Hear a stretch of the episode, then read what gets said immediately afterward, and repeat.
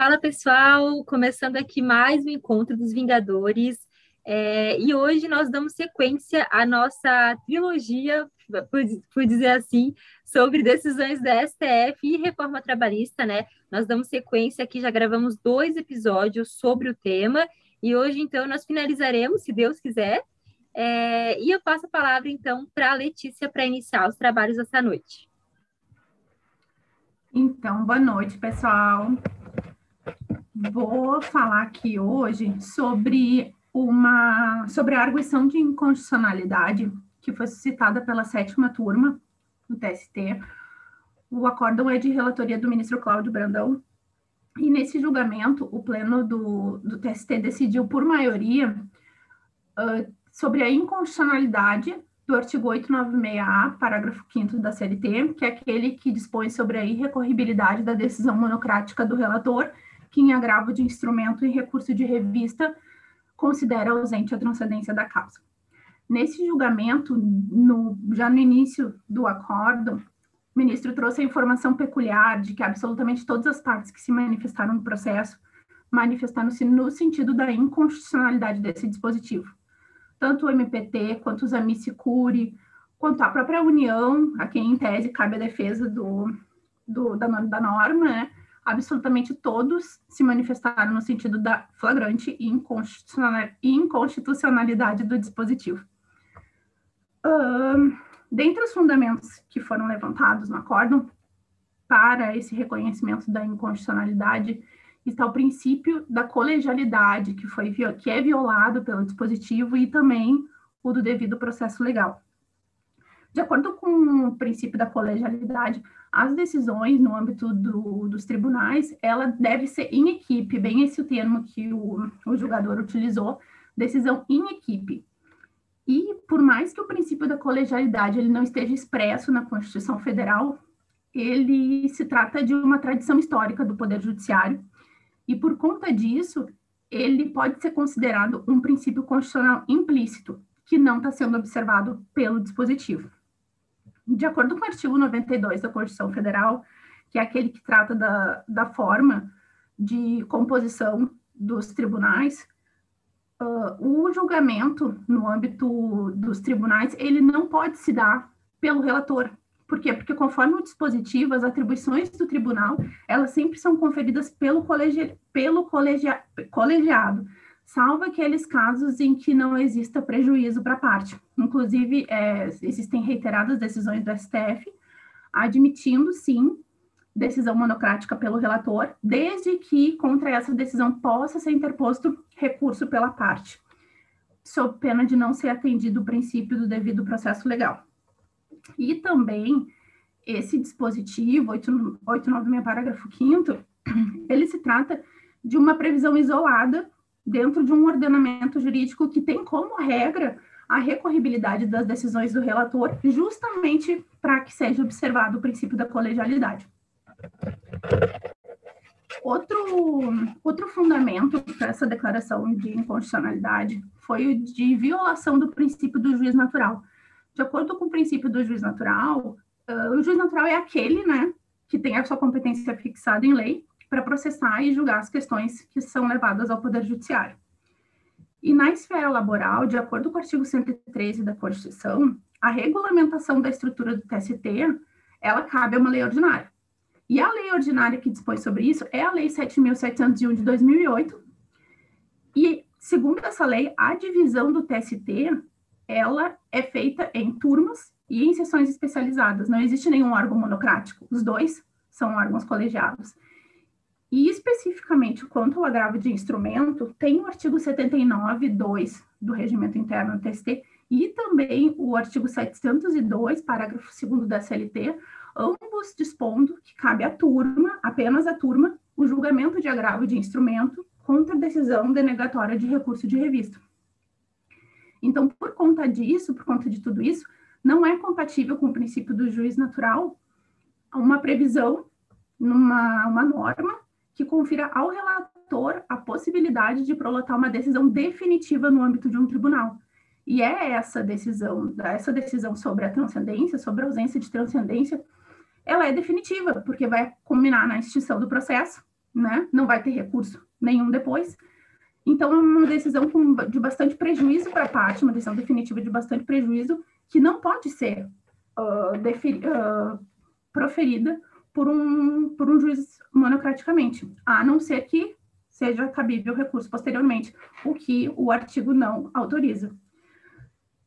Outro, desculpa, outro princípio que é trazido no acórdão, que está sendo violado pelo artigo, é, na verdade, são princípios, que é o princípio da segurança jurídica, o da proteção da confiança e o da isonomia. Esses princípios eles estão materializados lá no artigo 926 do CPC, que dispõe que os tribunais devem uniformizar a sua jurisprudência e mantê-la estável, íntegra e coerente.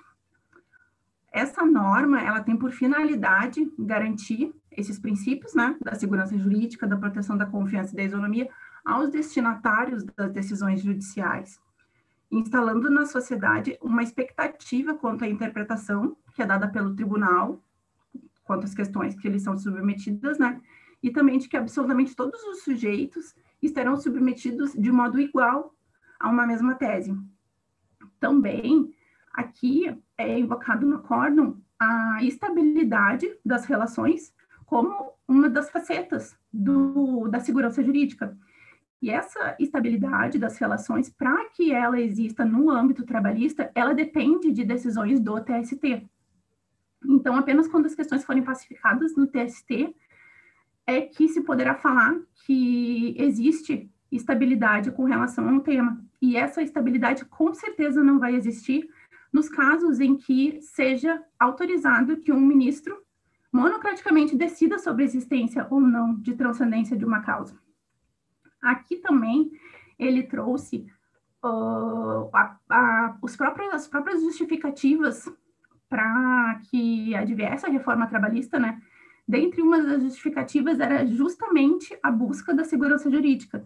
Aqui o relator ele fez até uma crítica de que muitos que defendiam a necessidade de reforma levantavam a ideia de que no âmbito do TST existiam muitas decisões controvertidas sobre o mesmo tema, sobre exatamente a mesma matéria, e também ele trouxe aqui, é, ele inclusive especificou o adjetivo que era dado para a Justiça do Trabalho, especificamente para o TST, de que recorrer ao TST era uma loteria jurídica. E, e claro que ele criticou né, esses, esses argumentos, mas justamente os argumentos que foram trazidos eram, em tese, para garantir uma segurança jurídica maior no âmbito do processo trabalhista, o que certamente não está sendo assegurado né, por meio dessa norma, que com certeza está bem longe de trazer uma segurança. E, sobretudo, pelo elevado grau de discricionariedade que existe na avaliação da transcendência, né? E também um outro motivo pelo qual não pode ser autorizado que um, que um relator analise sem que possa ser uh, apresentado recurso posteriormente é o fato de que se trata de uma alteração legislativa muito recente, essa que trata da transcendência. Então, sequer houve tempo de se formar no âmbito dos colegiados, quanto mais do tribunal como um todo, quais causas apresentam transcendência ou não, mais um motivo pelo qual não pode o relator, em decisão monocrática, decidir sobre a questão. E até porque o relator, quando decide de forma monocrática, em tese, ele está agindo como um porta-voz do colegiado, vamos dizer assim, só adiantando uma decisão que muito provavelmente seria dada pelo colegiado depois. Só que no momento em que se autoriza que um relator decida de forma monocrática sobre algo que, sobre algo que não está pacificado ainda, e tolindo ainda da parte direito de recorrer disso depois, é óbvio que essa decisão não está compatível com a, a segurança jurídica contra todos os princípios né, que, eu, que eu citei anteriormente. E por esse motivo é que deve ser da turma, apenas da turma, né, ou de um órgão colegiado maior, a palavra final uh, sobre a existência ou não da transcendência, inclusive para evitar que exista contradição dentro de um mesmo órgão colegiado entre os ministros que o compõem, né, sobre alguns ministros de um órgão colegiado vão decidir existe transcendência, outros vão dizer que não. Então, mais um motivo pelo qual é inconstitucional a norma. Um dos últimos uh, fundamentos que eu vou mencionar aqui, é, que está lá no acordo, que eu achei interessante também, é o princípio da razoabilidade, que também, eu acho que esse é um dos até dos mais fortes que tem, que é o princípio da razoabilidade que está sendo uh, violado aqui por esse dispositivo. Por quê? Porque em se tratando de recurso de revista que está sendo, que tem uh, sua denegação reconhecida, é cabível o agravo interno. Ou seja, o relator nega seguimento ao recurso de revista por ausência de transcendência. Contra essa decisão, é passível, é possível a interposição do agravo interno para análise do, do colegiado, conforme artigo 896A, parágrafo 2 da CLT. Agora, em se tratando de agravo de instrumento em recurso de revista, não é possível esse recurso. Ocorre que a única distinção aqui é que o recurso de revista foi admitido no âmbito do TRT, chegou lá no TST e não teve sua transcendência reconhecida pelo ministro, relator. Agora, no agravo de instrumento, a única distinção dele é justamente essa, de que não foi admitido recurso do TRT. Só que não dá nem para dizer aqui que o TST está chancelando a decisão anterior do TRT, ou seja, não dá nem para dizer que está havendo uma manutenção da decisão, por quê? Porque a transcendência não foi analisada no âmbito do tribunal de origem, até porque existe vedação legal sobre isso. Quem tem que analisar a transcendência é exclusivamente o TST, ou seja, tanto no recurso de revista direto, quanto no agravo de instrumento em recurso de revista, a transcendência é analisada exclusivamente pelo TST neste primeiro momento, quando chega lá. Então, qualquer uma das decisões uh, dá no mesmo, vamos dizer assim. Então, não teria por que, num caso, ser admitido o agravo interno e no outro caso não. São situações de todo parelhas, né, no que diz respeito ao exame da transcendência, que não existe justificativa, então, plausível para isso. Então, isso foge da razoabilidade. Razoabilidade é essa que, conforme uh, julgamentos citados no, no acórdão que estão lá, é aceito pelo STF para fim de declaração de inconstitucionalidade. Trouxe ali alguns julgamentos, são trazidos alguns julgamentos no acórdão, do STF reconhecendo a razoabilidade como um parâmetro aceito para fundamentar a inconstitucionalidade de uma norma. Para finalizar, eu só queria acrescentar uma, um trecho do acórdão, que é uma das partes finais, assim, é um acórdão bastante longo, ele tem 52 páginas, se não me falha a memória, sim, 52 páginas, é um acórdão bastante rico, sugiro até a leitura, claro que eu tentei trazer a parte assim que eu achei mais, que eu achei fundamental assim para se entender o, o panorama geral do julgado.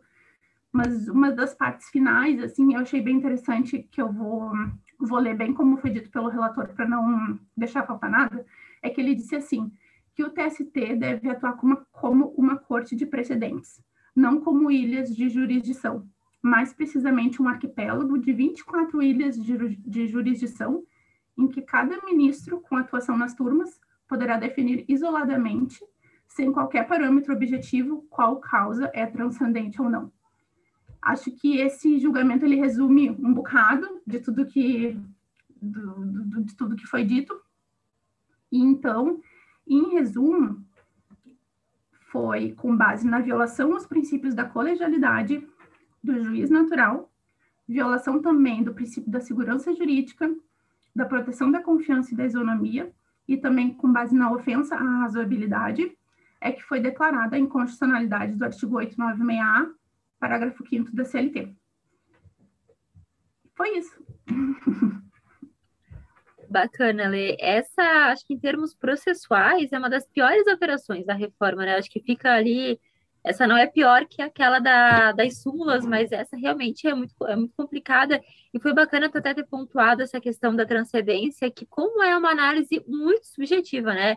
Por exemplo, a transcendência econômica, o elevado valor da causa. Qual que é o elevado valor da causa? O que, que a gente considera elevado ou não? E olha que, em termos de, de, de valor da causa, a gente ainda consegue é trazer um número, né? Mas esse número não, não foi trazido pela reforma, né? Mas é possível ainda estabelecer um parâmetro. Agora, tem outros que essa análise fica ainda mais difícil. E aí, não franquear é, a possibilidade de recorrer dessa decisão realmente fica algo bem desarrazoado.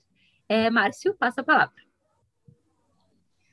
É, esse artigo, para mim, realmente foi uma das alterações mais delicadas da reforma, justamente porque, na prática, é, haviam várias decisões né, antes dessa, dessa declaração de constitucionalidade em que era um, uma decisão de uma lauda que decidia, ah, não tem transcendência, é um conceito jurídico indeterminado, e mandava baixar o processo direto, sem qualquer possibilidade de entrar com recurso, inclusive extraordinário é, você viola também o, o preceito que o, o, Supremo é o guardião da Constituição. É bem verdade que, quando se trata de transcendência, nós estamos tratando de um pressuposto específico do recurso de revista, que, no caso, o Supremo, em princípio, não trata em recurso extraordinário de pressupostos do, dos recursos anteriormente manejados. Mas, nesse caso concreto, não franquear, como a Emily bem disse, não franquear o recurso extraordinário, então, ou mesmo o agravo interno, no, no agravo de instrumento em recurso de revista viola realmente a colegialidade. E como a Letícia muito bem disse, é, essa, essa alteração da reforma ela vai justamente na contramão da Lei 3.015 e do CPC, porque você não permite que se estabilize, que se forme uma jurisprudência uniforme em âmbito nacional pelo TST. No caso, há uma, uma impossibilidade do próprio recurso subir toda vez que se maneja, não toda vez, mas assim, boa parte das vezes que havia um manejo de agravo instrumento de recurso de revista, fatalmente o despacho vinha dizendo que não tinha transcendência e a parte não tinha, não tinha o que fazer. É, e antes dessa declaração de constitucionalidade, já existiam alguns pronunciamentos do Supremo em reclamação, é, caçando decisões que não permitiam, que no caso mandavam baixar imediatamente o processo. Havia algumas decisões em reclamação, em liminar reclamação, é, determinando que houvesse um franqueamento ao agravo interno e recurso extraordinário, sob pena de se violar a própria é, condição de guardião na Constituição pelo Supremo. Né? Muito complicado isso aí. Breno, passa a palavra. Oi, boa noite, pessoal. É, parabéns, né, Letícia? Fez uma apresentação maravilhosa. É, eu queria só assim, na verdade, é, só reforçar, não é nem trazer muita coisa diferente do que já foi dito, mas realmente me chamou a atenção, é, primeiro, esse ponto da razoabilidade, no final eu achei realmente é, um argumento muito forte, é, porque, de fato, é, como a Letícia tinha dito, o Márcio mencionou aí agora também, a transcendência é um pressuposto do recurso revista. Então, é, como, como Letícia falou, veja, o recurso revista sobe, o TRT admite, ele sobe, aí o relator decide e cabe ao agravo interno. Mas aí, é, o, o, digamos que o TRT não, não admita, a parte interpõe o agravo de instrumento, e aí, nesse momento, o, a, a transcendência não é do agravo de instrumento, continua sendo o recurso revista, porque é do recurso revista. Então, o relator é, vai analisar, no final das contas, como a Letícia falou, a mesma coisa. Né? Ele está só, é só o veículo que colocou nas mãos dele, que foi outro, mas no final é o pressuposto do mesmo recurso, que é o recurso revista. Então, era é uma contradição sem tamanho, essa previsão de, no momento, caber ou, e no outro não, é quando a hipótese é exatamente a mesma. E é, o que eu queria é, lembrar mais é que o, o, grande, grande, grande problema não é o relator decidir, é realmente não caber o recurso. Porque a gente tem o 932 né, do CPC, que trata dos poderes do relator.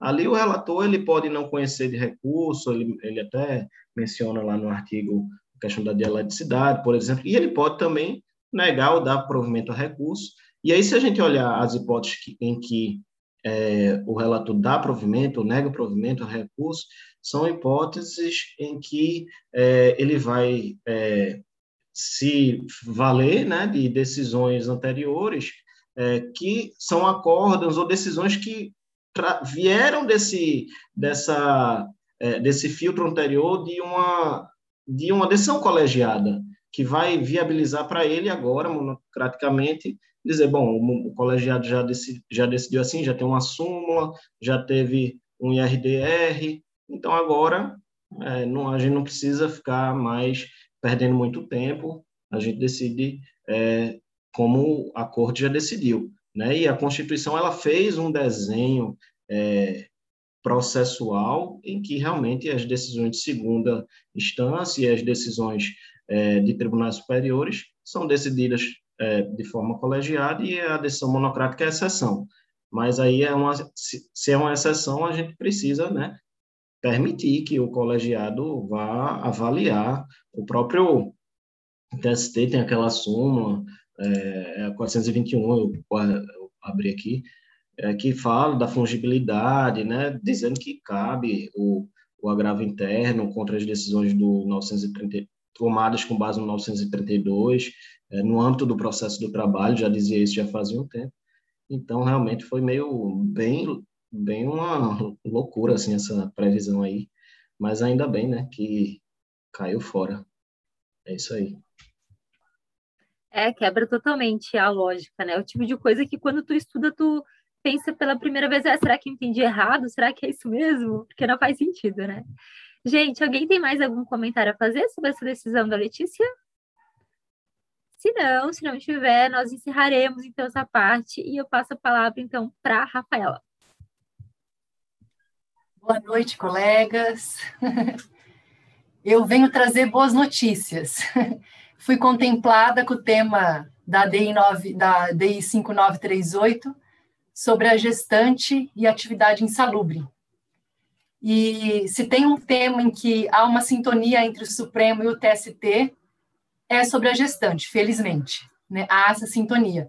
Há essa, é um tema muito sensível, tanto para o TST quanto para o Supremo. Então, toda a, a questão envolve o artigo 394A da CLT, que foi incluído, na verdade, ele foi alterado pela reforma trabalhista. O histórico dele, então, o tema versa sobre atividade insalubre, como que ficaria a gestante nesse meio ambiente de trabalho insalubre, e o histórico de tudo isso vem a partir de 2016, baseado num compromisso que o Brasil firmou com a convenção, é, com a convenção, só um minutinho aqui. Colegas, peço perdão, só um minutinho aqui, já, já prossigo, que eu perdi o, o meu roteiro. Perfeito, vamos continuar. Então, até 2016 não havia essa proteção da gestante no meio ambiente de trabalho insalubre. E aí, em 2016, foi incluído esse artigo 394A da, na CLT, é, estabelecendo que a gestante não deveria, protegendo a gestante desse meio ambiente insalubre. Houve até uma crítica à época pra, a esse artigo, no bom sentido, assim, ele, ele veio bem recebido, mas assim, que veio sem, sem estabelecer parâmetros, nada, simplesmente da noite para o dia gestantes não poderiam mais trabalhar em ambiente insalubre, sem estabelecer ah, algum parâmetro mínimo. Então, pegou, assim, realmente todo mundo é, de surpresa, mas ele veio, de, é, ele veio com boas intenções, vamos dizer assim. Depois disso, aí sim, veio a reforma trabalhista, que colocou outros parâmetros para isso. Na reforma trabalhista, pela Lei 13467, estabeleceu três graus, pelos, estabeleceu é, três critérios de acordo com o grau de insalubridade. No grau de insalubridade máximo, haveria o afastamento obrigatório. No grau de insalubridade médio e mínimo, o afastamento somente ocorreria com o atestado médico é, apresentado pela, pela gestante. E, se for lactante, se fosse lactante, deveria, independentemente dos graus, deveria apresentar o atestado, o atestado médico. É importante também ressaltar que depois da, da, da entrada em vigor da reforma trabalhista, veio a MP 908, que tentou, de alguma forma, aparar algumas arestas, aí não ficar tão mal na fita como veio o legislador aí é, da, da reforma, colocando outros parâmetros que, se fosse no, na questão da gestante, no grau médio e mínimo, de, ela ficaria afastado, afastada, perdão, salvo se ela apresentasse um atestado em sentido contrário, que ela estaria apta a trabalhar em ambiente insalubre. Aí resolveu um pouquinho, não ficou tão feio como estava com a introdução da reforma, protegendo de alguma forma ali, mas ainda assim a gente sabe que o trabalhador ele é o hipossuficiente da relação, então, ele pode ficar vendido numa relação e, e se ver compelido a buscar, no caso, a gestante compelida a buscar um atestado aí para se manter nesse emprego, pode ser pressionada pelo empregado. Então, mesmo com uma pequena boa intenção da MP 808, ainda assim não, não estava protegendo da maneira adequada a gestante. E ela, a MP 808 caiu e voltou, então, de acordo com o que estava estabelecido na reforma. Com, com o que está estabelecido na, na reforma, é, hoje nós temos o único caso de adicional de insalubridade, que, apesar de ser um salário condição, para a gestante, se ela tiver que ser afastada da, daquele ambiente, ou se não tiver um ambiente de saúde para ela, se ela tiver que ficar fora, ela vai ser mantido o adicional de insalubridade pelo INSS. Então, é hoje a única hipótese que a gente tem de salário de salário, de salário condição que a gente vai continuar mantendo o adicional de insalubridade. Que, quais foram os fundamentos, então, do STF na decisão de maio de 2019, que, além de ser uma boa notícia, porque estava em sintonia com o que pensa também o TST, foi o primeiro julgado sobre alguma questão, algum artigo da reforma trabalhista. Então, veio em, em maio de 2019. Os fundamentos do Supremo: proteção de dupla titularidade, porque temos aí a maternidade e a infância, proteção à maternidade e saúde da criança, o princípio da proteção integral da criança, que consta lá no artigo 227 da Constituição Federal, proteção, então, à gestante, ao nascituro, ao recém-nascido, com fulcro nos artigos 6 196, artigo 7 33, artigo 201.2 sobre a previdência social e proteção à maternidade, e o artigo 203, inciso 1, sobre a assistência social, dando ênfase, dando luzes também à proteção à maternidade. Além dos fundamentos sobre os princípios da dignidade da pessoa humana, aqueles, aqueles que são, a gente sempre tem que falar, parece que é mais do mesmo, mas precisamos sempre mencionar. Valor social do trabalho, artigo 1 3 e 4 da Constituição Federal, é, perdão, inciso 3 e 4 do artigo 1 objetivo fundamental erradicar a pobreza e reduzir, reduzir as desigualdades sociais e regionais, valorização do trabalho e da ordem econômica, na ordem social, o primado do trabalho, constante lá no artigo 193, meio ambiente do trabalho equilibrado, o 225, princípio da proibição do retrocesso, constante no artigo 7 da nossa Constituição, artigo 26 da Convenção Americana de Direitos Humanos, primeiro do Pacto de São Salvador e o segundo do PIDESC. Artigo 226, que é o preceito valorizador da família, além das convenções 103, importantíssima da OIT, que foi ratificada pelo Brasil, e a Convenção 156 dos trabalhadores com encargos de família, de, de que, apesar de não ter sido ratificado pelo Brasil, podemos aplicá-la pela autorização dos, que, foi, que nos foi dada pelo artigo 8 da CLT. Então, esses foram os fundamentos que o TST, que o, desculpa, que o STF é, encampou aí para considerar inconstitucional e assim sendo qualquer, até porque é, o grau máximo de insalubridade são, são os menores, né? A incidência maior de grau de insalubridade é no médio. Então, no médio que tinha mais incidência, e, e nesse grau a gestante teria que apresentar atestado dizendo que não estaria apta, ou mesmo com a MP 808, apresentar um atestado que poderia estar nesse, nesse ambiente. Então, o ideal é não condicionar isso a voltar realmente ao que estabelecia o 394A lá na introdução, que foi introduzido em 2016, e hoje o STF entende, retirou aquela, aquela condicionante, considerou inconstitucional pelos fundamentos expostos, e hoje a gestante não pode estar inserida nesse meio ambiente insalubre. Ou ela vai para o meio ambiente salubre, ou então ela é afastada e já se inicia a licença, a licença maternidade dela. Eu aproveitei o ensejo, se os colegas me permitem, como a, a, a parte de, da proteção à mulher, à gestante, ela sempre vem, de alguma forma, para o TST apreciar e para o STF. Eu vou falar bem rapidamente, se os colegas permitem, assim, alguns julgados que, que o STF e o TST já entenderam sobre isso, aproveitando o ensejo. O STF ele já discutiu, tá, tá para se analisar agora, para ser julgado, a, a, extensão da licença maternidade também à mãe não gestante em união estável ou afetiva. Tá para analisar sobre isso, porque quando a gestação é de sua companheira decorrente de processo de procedimento de inseminação artificial. Então, se aquela mãe não gestante, se ela teria direito à licença maternidade. Isso está para ser julgado a qualquer momento. A gente pode acompanhar aí, vai sair o entendimento do Supremo. Vamos torcer para que seja nessa, nessa trilha que ele tem, tem percorrido de proteção máxima aí da, da gestante e do nascituro e da criança. Além disso, temos aquele famoso tema julgado pelo Supremo, o tema 497, sobre a incidência da, da garantia provisória de emprego para gestante, é, exigindo apenas o requisito objetivo da concepção, independentemente de ciência ou não do empregador, e isso aí pautou diversas outras decisões. Depois foi um grande marco. Aliás, até a quarta turma utilizou, é, com todo respeito, até embora eu discorde, ela utilizou esse argumento para dizer que o Supremo, nesse julgado, ele, ele falou sobre a gravidez, a dispensa sem justa causa, e que, portanto, se terminasse um contrato a prazo determinado, não seria uma dispensa sem justa causa. Mas, na verdade, não foi isso que o Supremo julgou na, nesse tema 497, o que ele julgou é se essa ciência se, teria, se seria um requisito objetivo ou subjetivo, se o, o, a empresa poderia provar que não sabia que, portanto, estava de boa fé. Essa questão da empresa saber ou não saber se se a empregada estava grávida ou não no momento da dispensa, isso não vai ser importante para a reintegração dela ou para uma indenização substitutiva.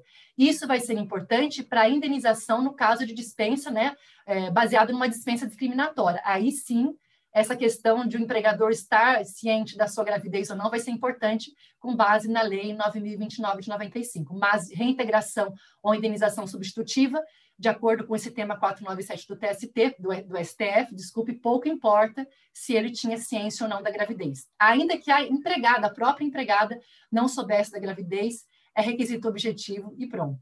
Além disso, o STF entendeu que licenças a, a, a servidora gestante e adotante não podem ser diferentes, isso constava na 8.112, e ele igualou, não há, não há razão de, de de colocar uma, uma distinção entre um e outro, até porque uma, uma adoção com crianças assim com mais idade, ainda mais atenção deve ter essa mãe, então ainda mais importante ter essa licença para essa mãe para dar atenção, para integrar essa criança no seio familiar. Então, isso é uma outra decisão. Além disso, é uma decisão de agosto de 2020, dizendo que é inconstitucional a incidência da contribuição previdenciária a cargo do empregador sobre o salário maternidade, também baseado muito na, na Convenção 103 da OIT, para incentivar é, que haja essa proteção à, à mulher, sem colocar esse encargo para a empresa, e com isso gerar uma discriminação indireta, aí, uma, uma discriminação com a mulher nas futuras contratações. Uh, a ADI 6327 sobre o parto prematuro, que determina a licença maternidade terá contagem iniciada com a alta hospitalar da mulher, da mãe, perdão, ou do recém-nascido, que ocorrer por último. Isso também porque quando está no ambiente hospitalar, a mãe não, não, ainda não tem essa, tem muito suporte do hospital, segundo o ministro. Então, somente após a alta da mãe ou, ou da, do, do, do bebê, o que ocorrer por último, é que realmente ela vai poder usufruir com calma essa licença, ter interação com o bebê, tá é, interagindo com ele em casa. Então, o certo, segundo eles, é começar essa licença a partir da alta médica de um ou de outro que ocorrer por último. Além disso, agora, ah, e é constitucional também a remarcação, um outro julgado, do teste de aptidão física de candidata que esteja grávida à época de sua realização, independentemente da previsão expressa em edital do concurso público. Então, os senhores podem perceber que são muitos, muitos julgados envolvendo esse tema da gestante. É um tema muito importante, a gente tem que voltar muita atenção para isso. E, e, o TST e o STF são muito coerentes nisso, assim, é, todos dando uma proteção máxima. Agora, com relação ao TST, temos que a empregada grávida, por exemplo, alguns julgados de turma, empregada grávida que comunica a sua demissão mesmo que ela comunique, mesmo que não tenha, não esteja viciado aí a, a, sua manifestação de vontade, o TST entende que é devida a reintegração, se assim ela pleitear na justiça, porque não teve a homologação lá por meio do artigo 500 da CLT.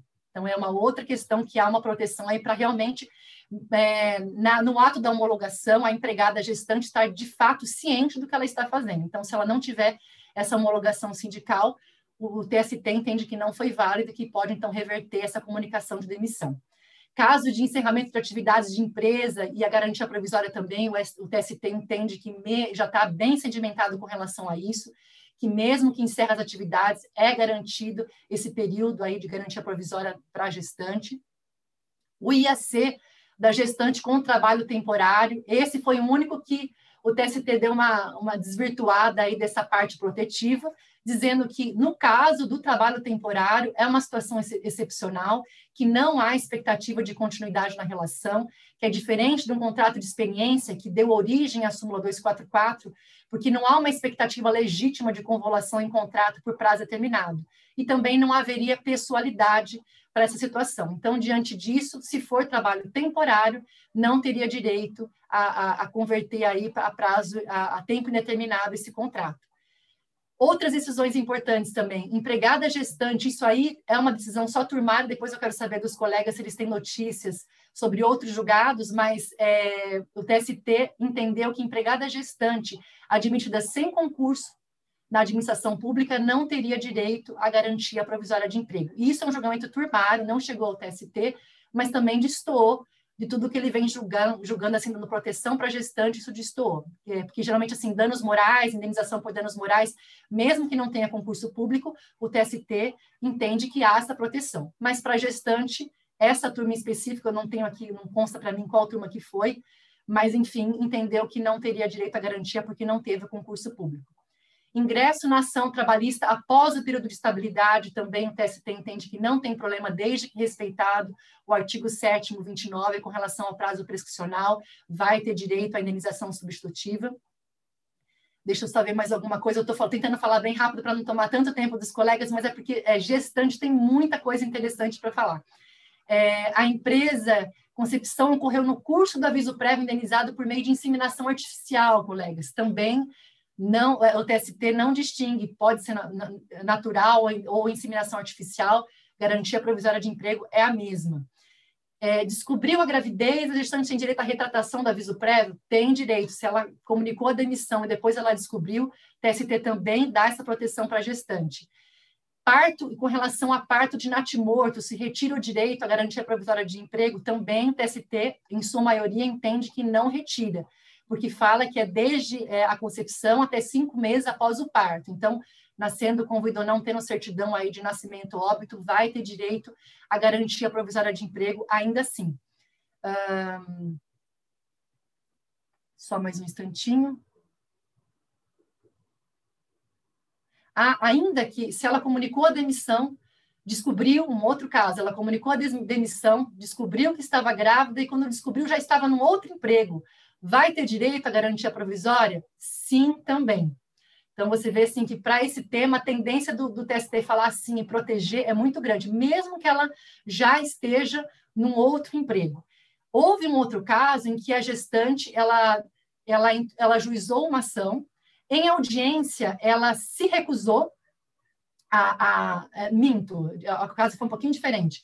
Ela recusou as ofertas da empresa antes de ajuizar a ação, aí ela ajuizou a ação, em mesa de audiência eles acordaram que haveria uma indenização do período substitutivo, só que a empresa ela queria retirar aqueles meses até a data, da, até o dia da audiência, porque a empresa ofertou é, a, a, vaga de emprego, colocou à disposição e ela simplesmente não quis, e ela admitiu em audiência que ela não, não quis mesmo ir. Ainda assim, o TST chancelou essa decisão desse ano, ela, ele deu direito a todo o período estabilitário, e não somente aquele período entre a audiência, entre a época do que, do que acordarem. Todo o período, mesmo que ela expressamente falou que não, então você vê que todos os julgados são nesses sentidos, nesse sentido, perdão. É... E o último, a última, o real se gostaria de colocar aqui é sobre a, a recente lei 14.151 de 2021 sobre o afastamento da empregada gestante no caso, atividade de trabalho presencial por conta da Covid. Ficaria em, em consonância com o artigo 392, parágrafo 4 da, da CLT. Questiona-se aí quem ficaria, quem, quem, quem arcaria com isso, se o empregador ou a INSS. Voltamos sempre para aquela questão da ausência de fonte de custeio, mas a gente sabe que o STF ele tem decisão dois, dois, para os dois lados, em algumas situações ele fala que, olha, não tem fonte de custeio, então não temos como dar amparo. Em outras situações ele fala, não, tem que dar um amparo. Então a gente não sabe como é que vai ser. É certo que eu acabei de ver essa semana um julgado de um TRF dando a obrigação, por, determinando a obrigação, condenando o INSS a pagar esse período. Então a gente não sabe né, como é que vai ser. Claro que o empregador pode se aproveitar de, de alguns recursos, por, por, exemplo, a MP 1045, né, afastar, é, reduzir salário com jornada, existem algumas, algumas, algumas possibilidades aí, mas a gente não sabe ao certo ainda se, se, se isso vai ficar na conta do empregador, e aí vem novamente aquele nosso discurso sobre o que determina a Convenção 103 da OIT, de não deixar esse encargo para o empregador e causar uma discriminação indireta. E, por último, um julgado também muito recente sobre o teste de gravidez na rescisão contratual. Se isso daí seria possível, o TST, os poucos julgados que tinha até então, não admitia. Então, por isso que esse julgado aí veio para inaugurar um novo, uma nova vertente aí, para dar segurança os fundamentos do julgado. Ele, ele autorizou, achou, considerou lícito essa, é, lícita essa, essa exigência do exame na, no término da, da, do contrato de trabalho baseado na segurança jurídica para as partes, na boa-fé objetiva, que realmente, nesse caso, apesar de, de repente, o empregador querer se cercar para evitar prejuízos econômicos, de alguma forma, ele está tendo uma prática objetivamente antidiscriminatória. Então, por conta disso, o TST, que é uma decisão turmária, não chegou à SDI, não é nada majoritário ainda, mas inaugurou aí um novo, um novo posicionamento de que é possível, sim, realizar teste de gravidez no término da, da relação empregatícia. E com isso eu passo a palavra dos colegas, peço desculpas porque me estendi um pouco mais, é porque o tema da gestante é, é, é empolgante, tem muita coisa a se falar, e então eu achei oportuno colocar tudo numa fala só. Muito obrigada pela oportunidade. Não, excelente, Rafa, excelente. Tanto a, a abordagem inicial do tema, né, é, quanto agora também com essas outras, esses outros temas afins aí à gestante e realmente são ótimas notícias, né? Tanto a, o tema da Letícia quanto agora da Rafa também foram decisões boas. Então, eu passo a palavra para o Gustavo. Parabéns, Rafa, muito completo. Você trouxe realmente tudo que a gente foi, eu fui, eu pelo menos eu fui pensando, ah, dá para falar isso aqui. Ela você já foi matando. Eu acho que não sobrou nada que você não tenha falado. Vou tentar aqui só comentar alguma coisa para a gente até debater, enfim, trazer alguma coisinha. Mas eu acho que o que chama atenção é, primeiro, só para não passar batido a questão da, da, lei, da lei recente que determinou o afastamento da gestante do, do, do emprego quando, na questão do Covid, né? É, eu, tem aquele julgado do STJ, se não me engano, que, que ampliou uma hipótese do auxílio maternidade pro, não, do auxílio doença para vítima de, da Lei Maria da Penha, né? Então eu imagino que dê para usar mais ou menos a mesma, apesar de não ter a fonte de custeio respectiva, eles, eles entenderam que era o caso que daria para usar, para considerar em auxílio doença. Então, eu imagino que seja uma saída razoável, por analogia, essa decisão aí do STJ. É, eu acho que um tema que vale a gente tro trocar uma ideia, porque é uma coisa recente e vai ao encontro, aliás, vai de encontro a tudo que a gente tem visto na jurisprudência, é essa decisão recente da quarta turma, né? Que ela interpretou de uma maneira um pouco sui generis o julgado do, STF sobre a, a, garantia de emprego da, da, gestante admitida por contrato por prazo determinado, né? Tem a questão do contrato temporário, que foi decidido já que ela não tem direito à garantia de emprego por conta dela. Ela, na verdade, contrato por prazo temporário, ela não juridicamente ela não tem um vínculo com a tomadora, né? O vínculo dela permanece com a empresa de contrato temporário. A questão da pessoalidade que você falou também é bem por aí mesmo. Essas são as justificativas para você para entender que não, não há o direito que tenha previsibilidade de término, ao contrário do contrato por prazo determinado, em que por, é, qualquer é, há a possibilidade de conversão em contrato por prazo determinado, há uma relação de emprego direto com, com empregador e empregado, então é diferente do contrato de experiência, é o contrato é, do falhou aqui do do contrato da temporário. 6.019, gente, temporário, é. É um pouco diferente a situação, é, mas eu, nesse julgado aí o STF entendeu, o TST entendeu que é, há, há, também uma previsibilidade de extinção do contrato, então eles acabaram dizendo que no contrato por prazo determinado também é, não haveria a garantia de emprego, então vale para chamar atenção para isso, porque eles decidiram, de, inclusive, contra a súmula, né, 244, então vale ficar de olho. Eu imagino que não, considerando todas as outras, as outras decisões, não vá prevalecer, mas é uma interpretação que eles fizeram do julgado do STF e, e vale a pena ficar de olho, que é uma que distou um pouco de tudo que você falou sobre a, sobre a questão das gestantes. Acho que basicamente é isso aí. Valeu, gente. Valeu, Gustavo. Passo a palavra então para o Breno. É, Gustavo, esse julgado aí, eu acho que a gente até debateu aqui um, um encontro desses aí, alguém explicou ele, né? E, e realmente eu acho que nesse caso foi, foi um ministro mais ou menos recente, não lembro agora o nome dele, Alexandre, eu acho, não sei. Mas é, eu acho, na, na, no nosso encontro passado, em que a gente destrinchou essa, essa, esse julgado, me pareceu realmente, como você disse, foi uma interpretação aí um pouco. Na realidade, eu acho que foi uma interpretação equivocada lá do precedente do, do STF, certo?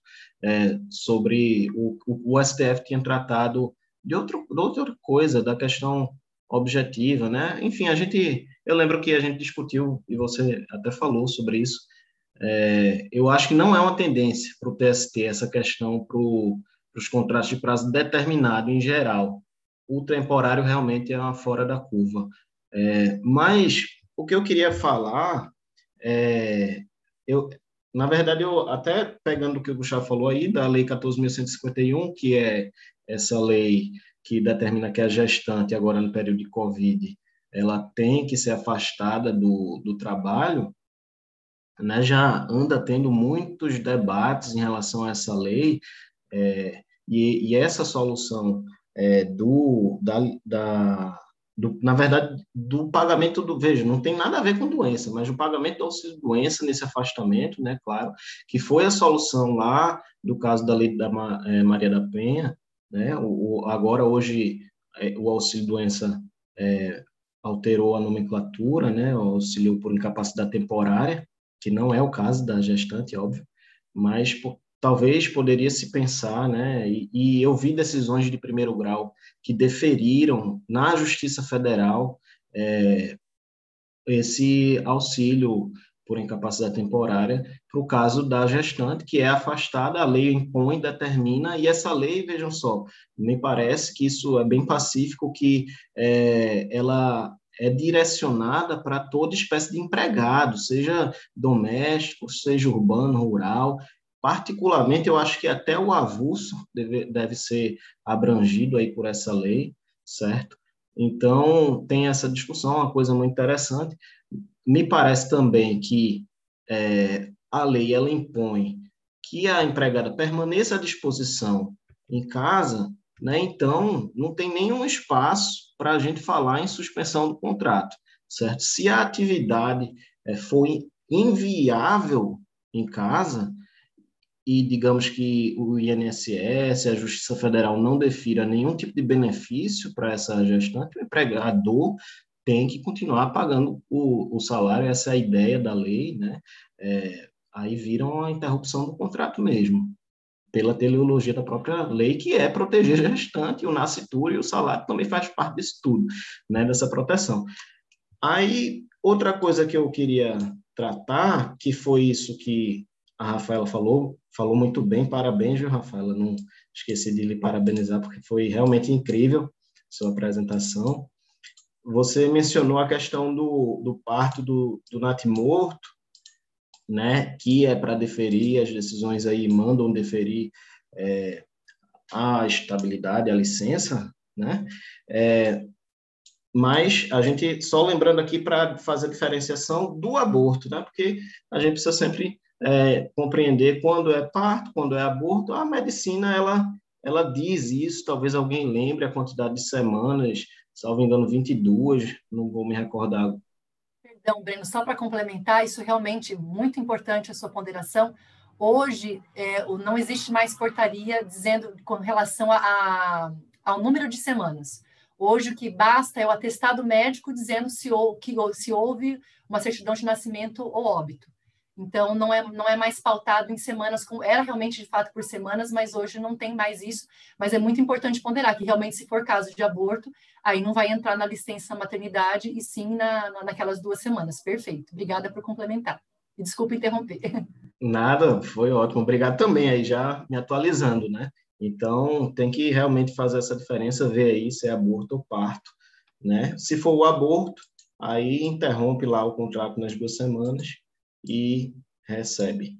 E outra coisa também interessante nesse tema, é, que você mencionou, é, você mencionou o caso da, da gestante que recusou o retorno ao trabalho, alguma coisa assim. Eu não, não peguei bem exatamente os detalhes dos fatos, mas eu sei que transita muito na Justiça do Trabalho casos que são o seguinte, que a gestante ela é, pretende, postula a reintegração dela e muitas vezes outros direitos, indenização dos valores, os salários né, que ela não recebeu ali no período de afastamento. É, e aí é relativamente comum o empregador oferecer o emprego de volta em audiência. Isso às vezes acontece. E isso é, foi já é, é um tema tratado inclusive em doutrina certo? Salvo engano, o Sérgio Pinto Martins ele trata dessa hipótese e ele é, diz que eu não vou dizer que ele diz, porque agora eu não vou me recordar dele, mas eu sei que existe a tese que diz que se a gestante não não aceita o retorno, ela estaria praticando um ato de abuso de direito, né? E estaria, inclusive, renunciando ao emprego é, por não aceitar essa proposta.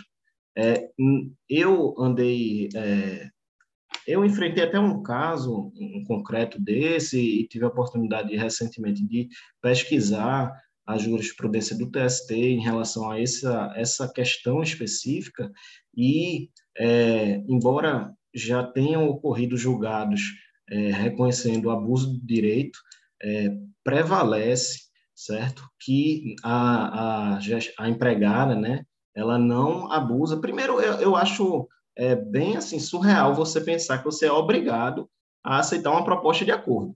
Certo? Você entrou na, na justiça, exerceu seu direito público subjetivo de ação e você quer uma resposta do Poder Judiciário. Tá? E aí vem a parte e lhe oferece uma proposta. Olha, a proposta ela pode ser mais valiosa do que o que você pretende, mas você não é obrigado a aceitar a proposta. Entendeu? Então, não, não, não acho adequado você pensar que a parte estaria obrigada a solucionar, a buscar a solução do. aceitar a solução autocompositiva e não heterocompositiva do, do Poder Judiciário ali dizendo o direito. Então, esse é um fundamento. A questão do direito é, não ser somente da gestante, é o direito nascituro também que está em jogo. Então, a, a mãe, é, me parece bem estranho que ela poderia renunciar a um direito de terceiro ali, que é um direito é, que tem toda aquela proteção integral, tem toda um, uma gama de princípios diferenciados para proteger o nascituro, a criança, né? Então, realmente, eu acho que não é adequada essa tese do abuso de direito, mas há fortes defensores dessa tese, e tem é lá seu, seu raciocínio, sua coerência, é, da qual não concordo. Outra coisa que é, me chamou a atenção foi esse julgado pendente, Rafaela, que você mencionou no STF, sobre a concessão é, da licença no caso em que é um casal de duas mulheres, é esse o caso. Você poderia é, só me relembrar, me explicar novamente para poder dizer o que eu gostaria de dizer sobre isso? Um instantinho que eu pego o julgado aqui e já, já te passo a posição certinha. Enquanto isso, se você quiser tecer, terminar os seus outros comentários, é só o tempo de eu buscar aqui o julgado no, no minhas anotações, Pronto. por gentileza. Pronto. É, é porque... Breno, vai, posso vai, só complementar? Eu queria só complementar um, um comentário teu sobre a, a lei da gestante agora no período emergencial, porque na, na interpretação literal dela seria apenas a empregada gestante e a empregada doméstica. Então, eu estou vendo a doutrina exatamente falar da importância de fazer uma construção, uma interpretação conforme a Constituição, para estender essa a previsão legal à servidora pública e, enfim, uh, outras hipóteses que eles falaram, vamos ver. Ah, a hipótese da lactante também, porque a lei prevê só gestante e prevê só a empregada.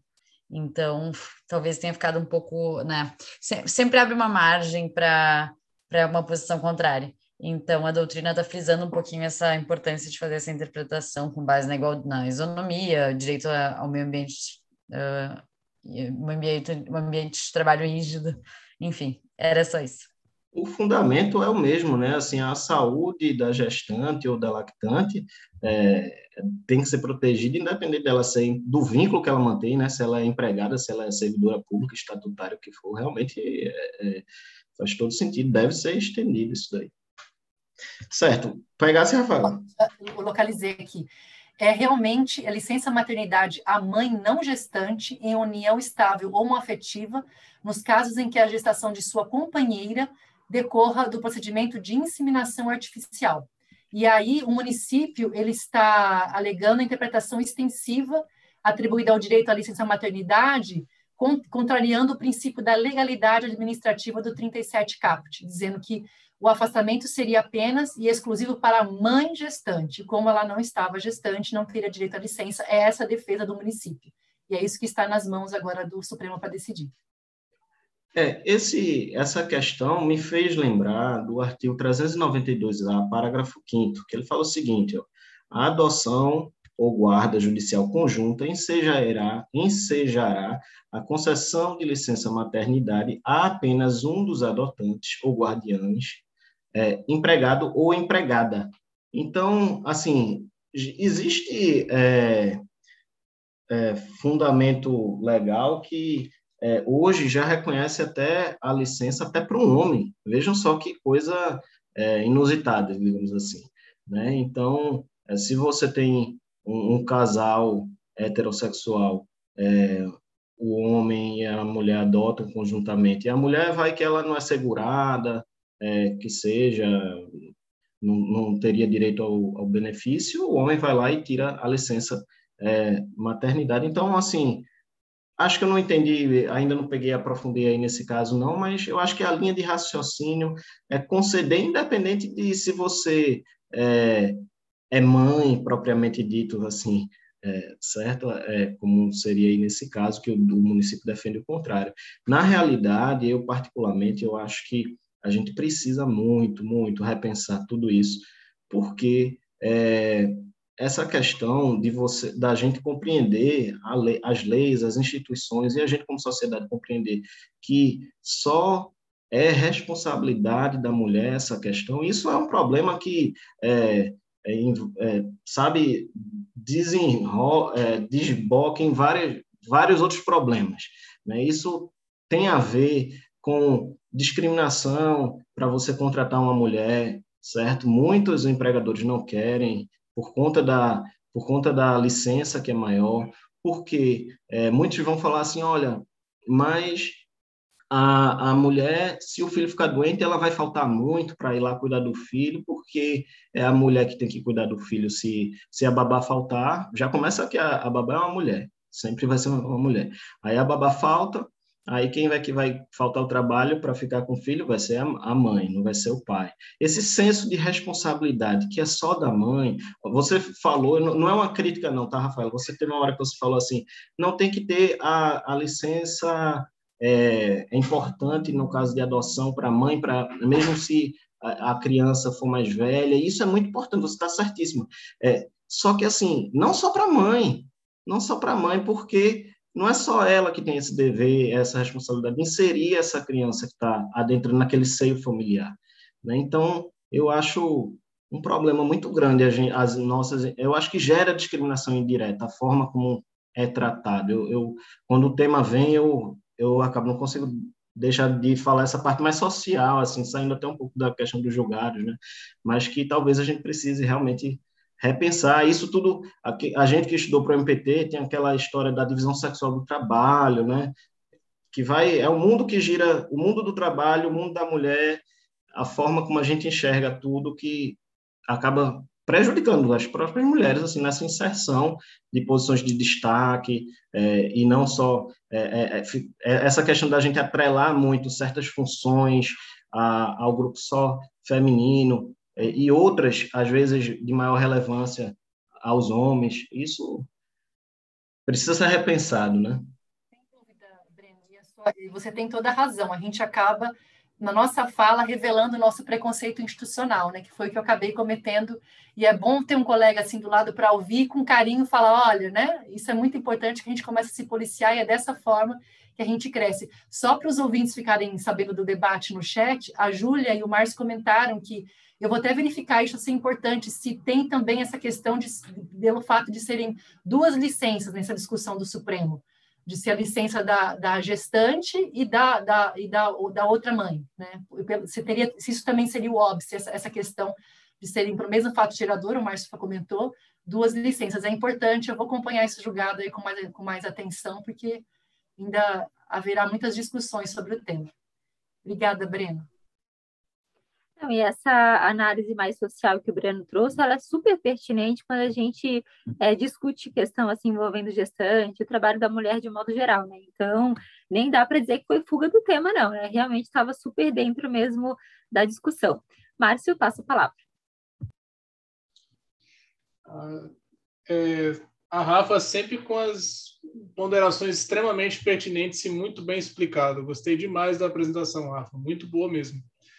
É, só queria destacar mais os dois julgados que são importantes para o tema, e até é, introduzindo um contraponto que eu discordo muito, mas acho que é importante só para fomentar o debate, é que medidas protetivas, ações promocionais em favor da gestante, ou então em favor das mulheres no mercado de trabalho, algumas pessoas defendem que isso seria uma forma, uma forma de você ensejar uma discriminação. Tipo, ah, então, se essas pessoas têm direitos demais, então não vou simplesmente dar oportunidade. Agora, a, a, atuação deve ser justamente no sentido de promover a atuação das mulheres no mercado de trabalho. Eu não posso justificar uma discriminação porque eu estou promovendo a inclusão.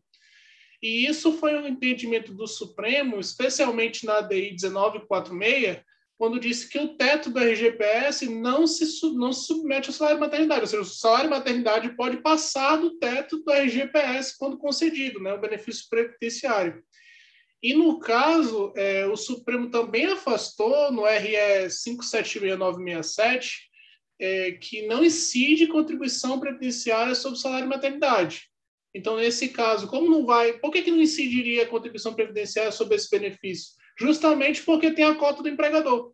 Então, o empregador seria obrigado a pagar, porque ele paga o, a remuneração, o salário da, da gestante durante o salário de maternidade, depois ele se acredita. Se incidisse, ele ia ter que pagar a cota parte dele, dos 20% que incide sobre a folha de pagamento. Então, para afastar eventual, é, eventuais discriminações da gestante que estaria em interrupção do contrato de trabalho, né? Então, o Supremo acabou afastando também a incidência da contribuição previdenciária sobre o salário e maternidade, né? Que são duas decisões que estão em relação com o tema. Muito bom, Márcio, muito bem pontuado também. Né? Breno, passa a palavra novamente. Só para complementar é, em relação ao que o Márcio falou, essa questão da, do INSS, do, da decisão lá do STF, é, é, o, só para lembrar o nome da teoria, que é a teoria do impacto desproporcional, né, que o STF usou lá no caso, que leva, levaria à discriminação indireta, é, um, é uma teoria muito interessante. É, mas eu acho, sabe, Márcio, é, que é, a gente tem que proteger, óbvio, a, a, minha, a minha fala, assim, é, espero que não seja compreendida é, nunca no sentido de tipo de retirar algum nível de proteção, mas é, em, no em, é, o que eu quero dizer assim, é, em relação à forma da gente perceber as responsabilidades, isso tem a ver muito, o que eu estou falando tem muito a ver com os 120 dias de licença maternidade, ser só para mulher. Acho que talvez, eu já ouvi falar que em alguns países é, ali do norte da Europa, essa licença ela é igual, entendeu? É, porque, querendo ou não, quando você fala assim, a gente não pode é, considerar a questão da discriminação que haveria por, por, pelo excesso de proteção, digamos assim, a gente precisa pensar sobre isso, porque é uma coisa que acontece na, no nosso dia a dia, sabe? É, eu já conheci uma médica, por exemplo, que ela falava, a empresa manda a gente é, fazer uma análise para ver se está gestante, antes de contratar na, no, no, na admissão, certo? Então, as empresas elas estão de olho, elas atuam de acordo com interesses econômicos, sabe? De acordo com os interesses delas, infelizmente, nem sempre são os, os melhores, mais genuínos, ou interesses que são é, chancelados pela Constituição. E se isso acontece, no, se é um fato social de relevo, e eu acho que é, é, a gente precisa pensar, e eu acho que gera discriminação indireta, é, por incrível que pareça, é, ou não é os 120 dias que gera a discriminação indireta, são cinco dias para o homem que gera, sabe? O problema é esse. Aí a gente pensar que só é responsabilidade da mulher, porque é, qual é a diferença do homem e da mulher dentro de casa? Será que deveria ter essa diferença? A diferença talvez a gente possa enxergar no momento da, é, da amamentação. Mas de resto, qual é o papel de um homem dentro de, um, dentro de casa e o da mulher? Tem que ser assim tão diferente em relação ao filho? Né? É, uma, é uma questão que envolve a, é, essa parte cultural, né? Tem é, cada um vai pensar de uma forma diferente, talvez seja meio polêmico, né? Mas eu acho que a gente tem que caminhar nesse sentido, de pensar que todo mundo tem que ter a responsabilidade igual. Júlia, passa a palavra. É, eu vou ser um pouco mais pontual, não vou adentrar, adentrar, tanto na questão da discriminação, porque eu faço as minhas palavras a do, a do Breno, e acrescento, inclusive, que, na verdade, tem alguns países, se eu não me engano, na França, que não é nem que a licença maternidade é igual, mas existe um período único e esse período é distribuído pelo casal conforme ele bem entender. Por exemplo, esses 120 dias eu quero 30, tu pega mais 30, enfim. Eu acho isso muito importante, dá, inclusive pela autonomia familiar, né? Do poder familiar. Mas eu queria só voltar à questão do, do acórdão do STF que está sob análise de repercussão geral, que a Rafa trouxe, que no caso não teria, não haveria essa discussão sobre uma dupla titularidade ou uma dupla licença, porque a gestante, no caso, ela era autônoma, não contribuinte, algo assim, e não faria jus à licença. Então, a discussão seria só exatamente de conceder ou não para a parceira dela em, em função da, da união afetiva. Mas, pesquisando, vi que tem, tem algumas decisões de tribunais regionais no sentido de conceder a dupla licença. Então, eu acho que, eventualmente, essa questão vai chegar no TST, no STF, mas aí eu acho que encontra um óbice um pouco maior, que é realmente o, um duplo benefício por um fato gerador único, né? Mas é isso. Obrigada, Júlia.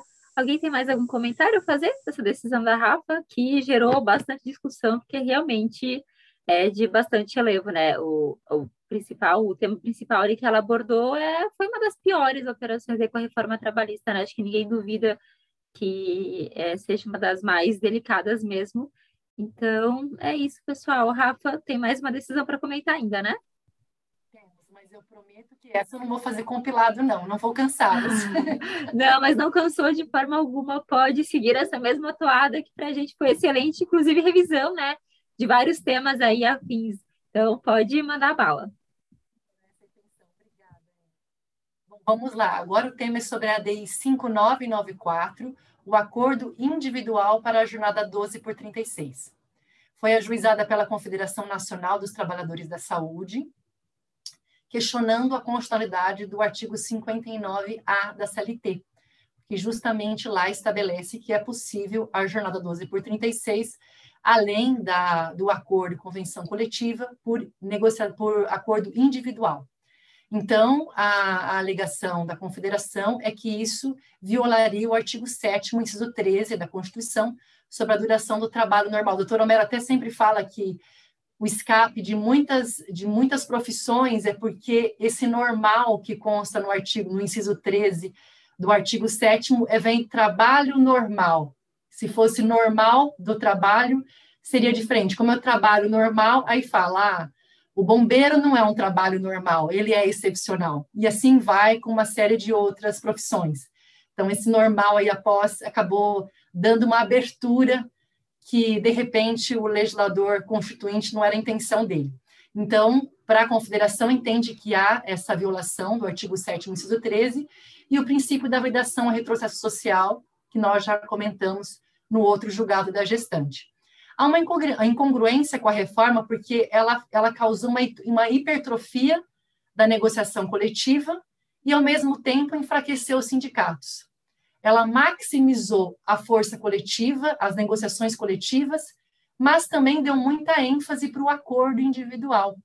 Então, se era a bandeira da reforma trabalhista dizer que ah, temos a intenção de lançar luzes para a negociação coletiva, mas pegando o livro do Godinho, você for fazer um apanhado aí das hipóteses que temos com a reforma trabalhista de, é, de questões que podem ser resolvidas por acordo individual, acaba a gente acaba se assustando.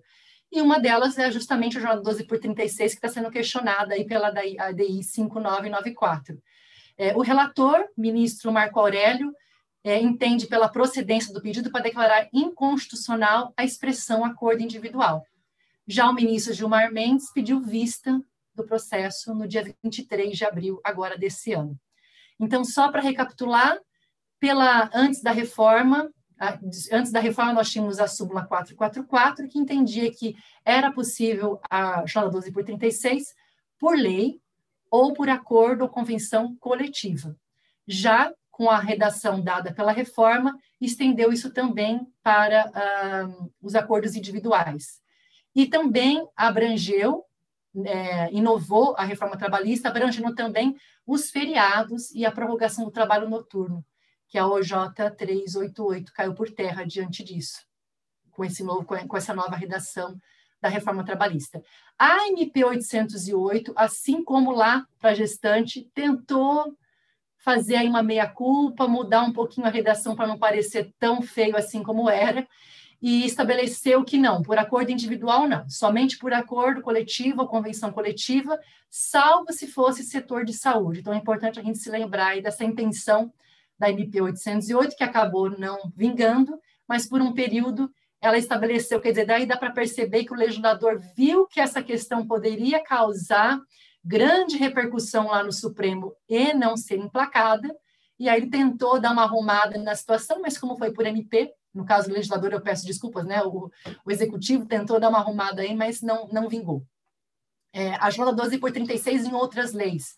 A gente sabe que no doméstico consta, e lá expressamente por acordo individual, na Lei Complementar 150 de 2015, e as razões para quem defende possível para assim tranquilo essa questão para as domésticas entendem que realmente seria principalmente para as pessoas com problemas de saúde, idosos, que exigiria aí da, do, do empregador doméstico alguém para dar um amparo numa uma, uma jornada maior. É, então, esse seria o fundamento aí para entender possível essa jornada 12 por 36 para o doméstico. Os bombeiros também constam na própria lei, aí entra naquela, naquele discurso que comentei com o doutor Romero, do trabalho normal, né, que seria uma exceção, só que para os bombeiros, o máximo são de 36 horas semanais, não tem aquela alternância que a gente sabe que consta na, na 12 por 36 tradicional, clássica do, do, da CLT. As vantagens da 12 por 36, para quem é, patrocina essa jornada, redução dos deslocamentos ao longo do mês, menos idas ao trabalho, e concentração do trabalho em 15 dias mensais.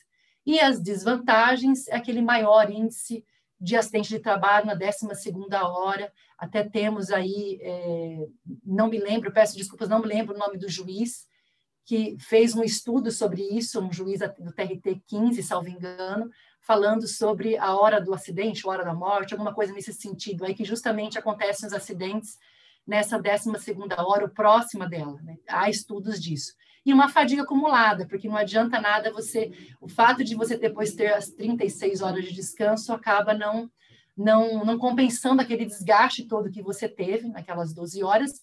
Ademais, a gente sabe que muitas vezes quem pratica esse tipo de jornada acaba, principalmente os profissionais da saúde, eles acabam se ativando em mais do que um, um, um, posto de trabalho. Então, a gente sabe que, na prática, esse descanso de 36 horas não é bem assim. E com relação ao cálculo do divisor, da 12 por 36, a gente sabe que ainda não temos é, uma posição unânime no TST, há uma sinalização para o divisor 220, da qual eu discordo, porque se você fizer uma soma rápida aí dá 36 horas de uma semana e 48 horas da outra, divide por 2 dá 42, então divisor, na minha opinião, na minha modesta opinião, é, com todo respeito, seria divisor 210, mas não é o que o TST entende, ele entende que é um estilo de compensação de jornada, então eu digo TST assim, em posição majoritária, mas a gente, eu, eu não me recordo de isso ter ido para a SDI, e sim só julgamentos turmários, né, tendo uma, uma, uma posição mais majoritária no divisor 220. Deixa eu saber se faltou alguma coisa. Assim, antes desses, de, de, desses da, da, reforma trabalhista, a gente já tem alguns posicionamentos do, do TST sobre isso, que a supressão do intervalo intra-jornada não descaracteriza, naquele, na, na, na, naquela questão do, do, do, do TST, da súmula 85, de dizer que a, a prática de horas extras descaracterizaria a jornada de trabalho, ou a compensação de, de, de jornada de trabalho, Nesse sentido, o TST entende que supressão de intervalo intra-jornada da 12 por 36, mesmo antes da reforma trabalhista, não descaracteriza o regime. Mesma coisa com relação à ausência da redução fixa da hora noturna, porque a gente sabe que a, a redução, a hora fixa noturna acaba ensejando horas extras. Seria o caso, então, o fato de ensejar horas extras no pagamento, isso acaba também descaracterizando o regime? Para o TST, mesmo antes da reforma, isso não descaracteriza, vai gerar horas extras sim, mas não vai descaracterizar, descaracterizar o regime. Prestação habitual, agora a grande questão, quando se fala na 12 por 36, a pergunta do milhão é se a prestação habitual de horas extras na 12 por 36, horas extras mesmo, e não essa ficta, que eu acabei de mencionar, se vai descaracterizar o regime.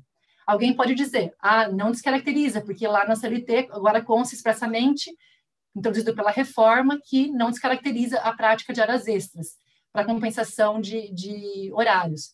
Só que há quem entenda que a jornada 12 por 36 é uma jornada atípica, bem excepcional. E pelo fato de ser muito excepcional já, não poderia se exigir ainda a prática reiterada habitual de horas extras. E que se isso acontecesse, descaracterizaria e o pagamento seria a partir da excedente à oitava hora, ou 44, 44 semanal. Deixa eu saber se faltou mais alguma coisa. Assim, se invalidar o regime 12 por 36, por qualquer motivo que seja, o TST entende que aí é feito, é devido o pagamento em dobro do DSR. E por último, deixa eu verificar se é o último mesmo para não fazer promessa indevida, é, se pode haver a escala 12 por 36 por acordo individual para o comerciário. E a resposta é não, mesmo após a reforma trabalhista, porque a lei 12.790 de 2013, ela regula especificamente o exercício da profissão do comerciário e lá estabelece que somente mediante convenção coletiva ou acordo coletivo de trabalho poderá ser estipulada a 12 por 36. Então, a gente tem que dar esse realce aí para o comerciário. E assim eu finalizo a minha exposição, agradeço a oportunidade e passo a palavra para os colegas e para a Emily. Muito obrigada. Obrigada, Rafa. É, só pontuando essa questão ali da habitualidade, que descaracterizaria ou não né, a jornada de 12 por 36, é um outro ponto, né? O que, que seria é, habitual ou não? Né? Porque se ele trabalha nessa jornada de 12 por 36, é, trabalha, sei lá, 15 dias por, por mês. Então, daria para a gente considerar habitual o que exceder, por exemplo, a sete dias é, fazendo hora extra, de repente, será que seria possível estabelecer esse parâmetro, até se os colegas quiserem comentar?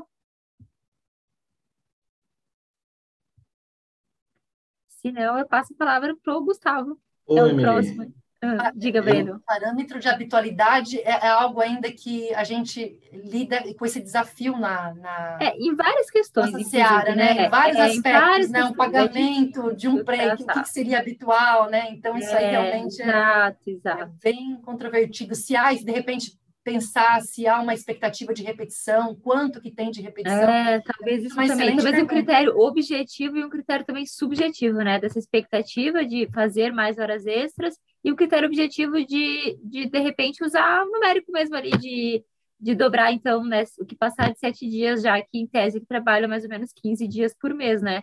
eu acho que seria talvez possível estabelecer por aí, mas também acho difícil ficar só num critério objetivo.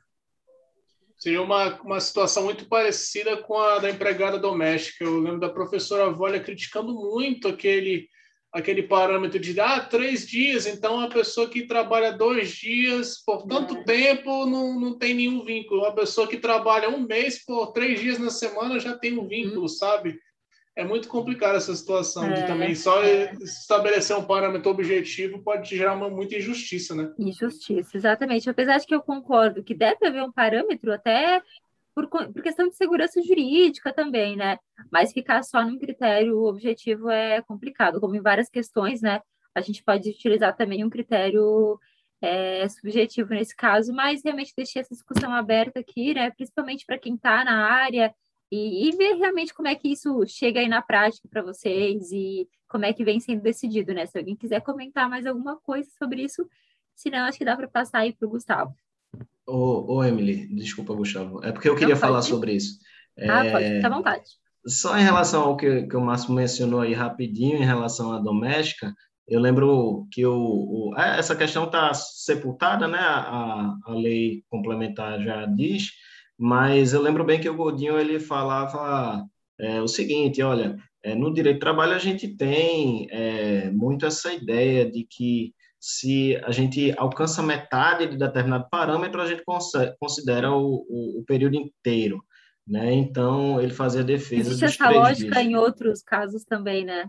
É, a questão Vários outros casos, do né? décimo terceiro ali, se você trabalhou até o décimo quinto dia, existe, é, existe essa lógica no meio do, do, do, direito do trabalho, e eu acho que fazia bastante sentido ele dizer, olha, a gente tem seis dias úteis na semana, então se você trabalhou metade, a gente já considera é, que aquele trabalho tem é, essa preencheu esse elemento, né, pressuposto, pressuposto, fato jurídico lá da da relação do emprego doméstico, da continuidade. Mas a lei, por acaso, veio e, e, e, o parâmetro é esse também, né? mais de dois dias e tal, partir dos, dos três dias.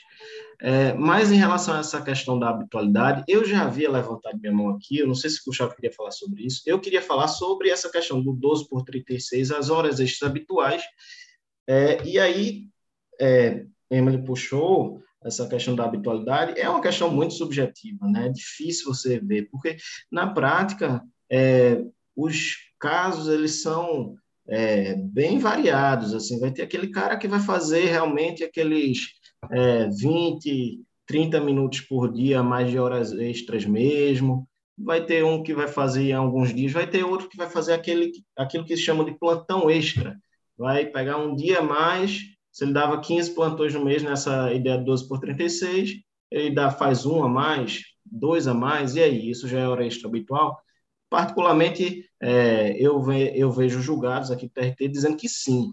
Então, mas eu não, não suspeitaria assim, é, não acharia assim é, ilógico alguém pensar que não, um plantão extra mais por mês.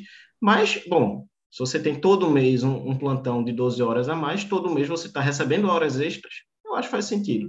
Mas é, eu queria chamar a atenção, é, é, falar, na verdade, a minha opinião, dessa questão das horas extras habituais, descaracterizar, sim, o regime 12 por 36, mesmo após a reforma trabalhista, seja pelos argumentos que a Rafaela já falou, já tem um julgado do TST dizendo isso, certo? é, que eu já vi, eu não lembro agora qual foi o, o ministro, mas lembro bem que já há um precedente nesse tipo, dizendo que descaracteriza. É, e, de fato, assim, é, é uma jornada excepcional, diferenciada. A gente, se a gente é, olhar para a lei e a gente é, pensar, a, podemos notar que, primeiro, primeira regra, Regra número 1, um, 8 horas por dia, 44 semanais. Essa é a regra. O artigo 58 ele diz: podemos fazer horas extras? Pode. Duas horas extras por dia. E, e olha que a, o artigo 58 manda ter acordo. Né? Aí, quais são as exceções? Tem o banco de horas, que vai ter uma regulação própria, específica, vai dizer que vai ter que ser por norma coletiva, salvo se forem seis meses, que vai poder ser por acordo individual escrito. E aquela compensação de jornada que a gente pode fazer é, para, é, mediante o acordo tácito ou escrito para compensação no mesmo mês. Veja, pode ser um acordo tácito, não precisa ser nem escrito. Então, a gente vê que, na realidade, existe o banco de horas, existe a compensação de jornadas, digamos assim, comum, normal, que cada uma delas vai ter uma regulação própria, e a gente tem também a escala 12 por 36, que é uma outra forma especial de, de jornada. E se a gente for olhar para o artigo 59b, é, que falou que a prestação de horas extras habituais não descaracteriza o acordo de compensação de jornada, a gente vai concluir, pelo menos eu assim faço, é, que ele não está fazendo referência ao artigo, ao, à escala 12 por 36, porque no artigo anterior ele falou do 12 por 36, fez toda a regulação do 12 por 36, e quando for, e, e, e, não, e ele não faz essa regulação falando que é uma jornada, é, é, falando que o 12 por 36 seria uma espécie de compensação de jornada. Ele usa esse termo compensação de jornada para fazer referência a compensação comum, ou às vezes ele usa também para o banco de horas. Mas quando ele fala de 12 por 36, ele não usa essa terminologia. E faz todo sentido, porque você pensar em horas extras habituais, para quem trabalha 12 horas, como a Rafaela falou muito bem, é algo, é, assim, é drástico, entendeu? Quando ele quis, quando o legislador ele pensou nessa questão de pode fazer hora extra, quantas horas extras são, em que regime é, ele fez as referências dele entendeu? Então, eu acho que ele não fala, no artigo 59b, parágrafo único, ele não fala do 12 por 36. Eu acho que a, gente, a interpretação, na dúvida, na dúvida, é a interpretação é, que deve ser dada, certo? E é isso. E, e, mais uma vez, eu queria dizer que como valeu a pena é, a gente fazer esse terceiro encontro com a Rafaela aqui, né? Porque ela não pôde estar nos outros dois, porque foi muito bom. Viu, Rafa? Valeu. Mas a gente até pensou em, em abordar as, as, as, os temas né, da Rafa no último encontro, mas graças a Deus não deu para terminar, porque foi assim sensacional a exposição dela agora e ninguém teria feito melhor, né, Rafa? Então, que bom que agora deu certo. E passa a palavra então para o Gustavo. Ah, a Rafa veio preparadíssima, ela está afiada nos temas. A gente não conseguiria fazer de improviso nem metade do que ela fez aqui com todo, todas essas informações.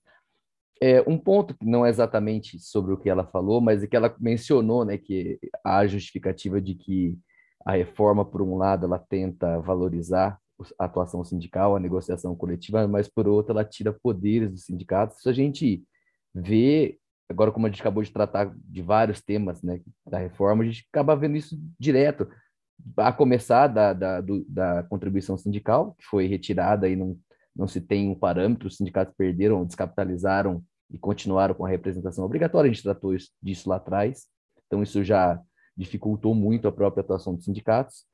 É, alguns temas específicos, a gente tratou também da dispensa em massa lá, que eles disseram que não precisava de negociação, uma, um tema extremamente sensível em que se era, era entendimento do TST que tinha que negociar, aí eles vieram ah, falando que não precisava negociar, então é bastante complicado.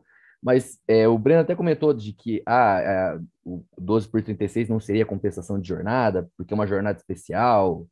É, mas se a gente pegar a própria Constituição, é, é, às vezes a gente, a gente, começa pelo básico, a gente já consegue ver que não, não tem muito por onde, né? Você entender que você possa estabelecer uma jornada de 12 horas por acordo, por acordo individual. A Constituição fala, no, no inciso 13, é, duração não superior a 8 horas diárias, 44 semanais, facultada a compensação de horários e a redução de jornada, redução de jornada, mediante acordo ou convenção coletiva. É, tá, tá, é expresso. Ainda que a gente considere, viu, Breno, que é uma compensação de jornada, está dizendo que é por, por acordo ou convenção coletiva. Não dá para a gente dizer que isso vai ser, pode ser, possa ser feito por acordo individual. Até o que a gente tinha antes, entendendo a peculiaridade de algumas profissões, a gente entende que isso é, funciona por questão de escala em algumas profissões muito específicas, e para isso você tem acordo coletivo, convenção coletiva, você tem lei quando é caso de servidor, caso dos bombeiros. Dá para fazer, não, não precisava você tirar do sindicato essa possibilidade de analisar as questões. Outra coisa que chama bastante atenção, que está ali próximo, é você dizer que não precisa de atividade das atividades insalubres, no parágrafo primeiro, do parágrafo único do artigo 60, que é a exigência de, de manifestação do órgão é, específico, ele excetua-se a licença prévia nas jornadas 12 por 36, quando a atividade é insalubre. Gente, você está colocando o trabalhador para trabalhar 12 horas numa atividade insalubre, e você retira, nesses casos específicos, que é, talvez seja o pior, seja o mais complicado, a necessidade de autorização prévia da autoridade competente. Olha, você tira a negociação coletiva, que o sindicato poderia fazer isso de alguma forma, analisar, ó, aqui em salubridade, é perigoso, vai, o risco de acidente aumenta demais, você retira do sindicato que poderia fazer essa filtragem, aí você lá, vai, lá, vai lá e retira a necessidade de autorização prévia da autoridade competente para analisar também a questão do 12 por 36. Isso é grave, isso é muito grave, isso colabora muito para aquilo que a Rafa mencionou da, da quantidade de acidentes, da, da percentual de, de, de, de, capacidade que isso gera, isso é um problema social mesmo para o Estado, né? É, outra coisa, o artigo 60 fala lá no. Deixa eu achar aqui no parágrafo. O artigo 61 fala que o trabalho não poderá exceder 12 horas, quando a, a necessidade de, por força maior, tem que haver a, a compensação dos dias não trabalhados máximo de 12 horas. Aí a gente, aí vem, se a gente lê com que a gente, o Breno acabou de falar aqui, como que a gente vai admitir hora extra com um cara que já trabalha 12 horas, sendo que a, logo após o, o outro artigo fala que não pode ultrapassar 12 horas. Outra, outra coisa também que me incomoda bastante, que não faz muito sentido, a hora ficta é para garantir, é, tem como fundamento a ideia de que quem trabalha à noite tem maior desgaste. Aí vem e fala que para 12 por 36 esquece, não precisa, porque o cara trabalha 12 horas à noite e para ele não tem hora ficta. Também não faz sentido nenhum, é, é, é não faz sentido. De novo, você pegar tudo que está posto e numa canetada, numa lei aprovada numa circunstância específica política do país, você retirar uma, olha o tanto, olha a quantidade de direitos que foram retirados, de direito de premissas básicas que foram retiradas com dois artigos, três artigos. É, a questão do intervalo, a, a, reforma, eu também não faz, não faz muito sentido você imaginar que o cara tenha que trabalhar 12 horas seguidas e sem enderiza o intervalo e tá tudo certo. Também não. Outra coisa, feriado. Se você entende que é uma compensação e o cara, o empregado, o empregado trabalha todos os feriados, ele compensa o quê, gente? Porque os 12 por 36 está compensando as folgas, né? trabalha 12 no dia, não trabalha no outro, mas e o feriado? O feriado tem folga, tá lá, tem que folga específica para o feriado. 12 por 36, o cara já trabalha 12 horas. Ele não precisa compensar feriado. É, só queria chamar atenção para essas incongruências todas. É, é absurdo, né? Se você for pegar ponto por ponto, eles foram retirando.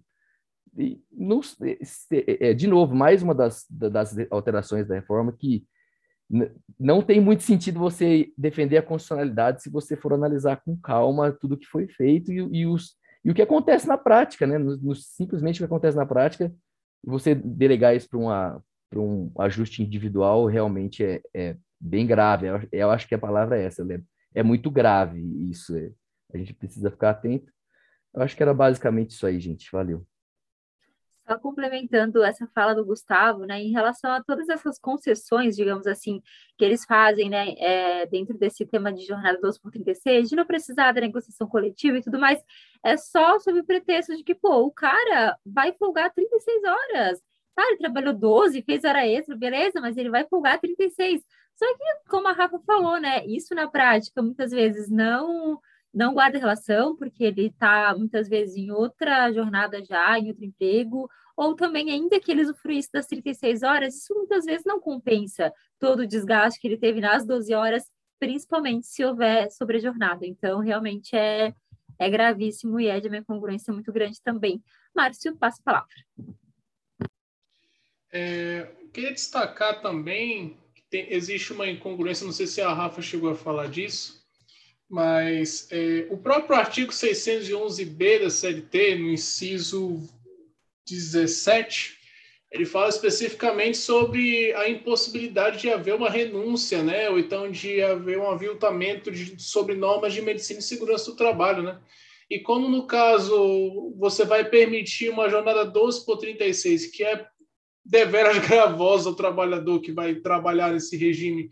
12 descansa, 12 descansa, é, não faz muito sentido você estabelecer uma medida protetiva na negociação coletiva, que é por demais ampla do que o, o individual, e no acordo individual liberar tranquilo, ah, não, vamos fazer aqui o acordo individual, tá tudo certo, é 12 por 36 mesmo, e isso não faz sentido nenhum. É, você tem que realmente estabelecer proteção ao trabalhador, redução de riscos associados ao trabalho, é, noção de risco, risco, mínimo progressivo e todas as uh, questão de proteção, princípio da proteção, é, da, da precaução, da prevenção, melhor dizendo, internalização de externalidades negativas, todos os, toda essa matriz ideológica protetiva do direito laboral-ambiental, né? E tem uma questão que eu, que eu lembrei agora, durante a explicação da Rafa, que foi ótima.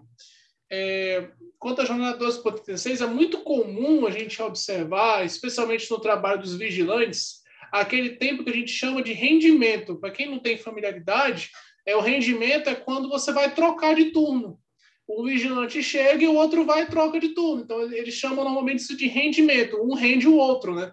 E eu já vi muitos vigilantes pedindo esse tempo a mais, que ele tem que esperar para o outro vigilante chegar, às vezes o outro chega atrasado, e às vezes ele tem que ficar várias vezes durante a semana esperando o colega dele chegar para ser rendido, porque ele não pode abandonar o posto, ele é vigilante, se abandonar o posto já era.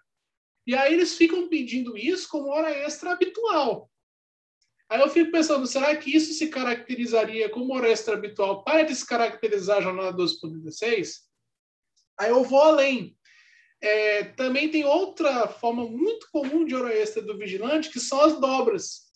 Então, às vezes, não tem vigilante suficiente para dar vazão à demanda da, da, empresa, e às vezes o mesmo vigilante fica 24 horas, fica o dia inteiro trabalhando, e aí ele usufrui da, do, das 36 horas. Aí, às vezes, o vigilante fica várias vezes trabalhando é, 24 horas em um mesmo mês ou em duas, três semanas, em intervalos próximos, eles também ficam pedindo a descaracterização da jornada 12 por 36. Mas aí que está. É, Para a reforma trabalhista, como foi muito bem explicado pelos colegas, a, jornada, a hora extras habituais não descaracteriza a jornada 12 por 36. Mas e um vigilante que fica 24 horas habitualmente no mesmo mês trabalhando essa escala dobrada isso não seria também uma hipótese de descaracterização da jornada 12 por 16? Olha, ele está trabalhando 24, não está trabalhando 12. Então, é, são pontos que devem ser pensados casuisticamente. É muito difícil você peremptoriamente colocar na lei. Não vai ser, mas e aí? Então, nesse caso, ele pode eu posso simplesmente desconsiderar que são 12 horas e começar a trabalhar é, com habitualidade por 24 horas ao invés de 12, pagando hora extra e prejudicando a saúde do trabalhador. Isso tem que ser realmente pensado na jurisprudência, né? Ô, Márcio, só para complementar o que você mencionou sobre os vigilantes, até é, tem casos, inclusive, que é uma determinação da empresa para que se chegue 15 minutos antes, 10 minutos, 20 minutos antes, porque tem que passar as ocorrências, às vezes transferir a arma, pass passar toda a rotina, principalmente em, em situações, em empresas ou locais de trabalho que são mais, mais é, sensíveis, né? Então, geralmente tem até determinação da empresa para que, que o vigilante chegue mais cedo, né? Não é só uma uma conjuntura de o companheiro atrasou, às vezes é, é, é norma e é eles têm que chegar mais além de trabalhar as 12 horas, eles têm que chegar mais cedo para poder fazer todo essa, esse trâmite aí, então. Perfeito, Sim, Gustavo. Certeza, e isso que o Márcio falou, e o Gustavo agora complementou, era exatamente o que eu ia falar também, que, é, que eu não sabia que tinha o um nome de rendimento, inclusive, né? Muito bom saber. Mas por isso que é importante a gente entender essas particularidades de uma jornada dessa, que é bem é, diferente, porque é nessas situações aí em que os empregados muitas vezes trabalham sozinhos, né? Eles não trabalham em dupla, né? Como enfermeiros, por exemplo, vocês falaram ali do vigilante, mas enfermeiro também é, é um bom exemplo dessa jornada, né?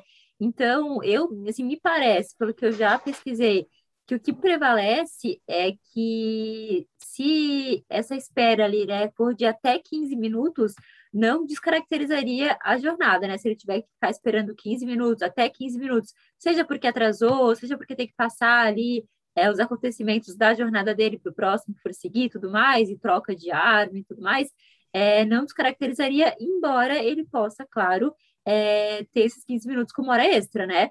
A gente tem que separar também. Ele ganha hora extra em relação a esse tempo, mas não descaracterizaria. mas também é dentro daquilo que a gente falou, né? É, tem que é, ter essa cautela também de não ultrapassar esse tempo. e não, não, senão ele fica trabalhando um tempão seguido e vai fugir até da intenção do legislador quando estruturou essa jornada 12 por 36, né?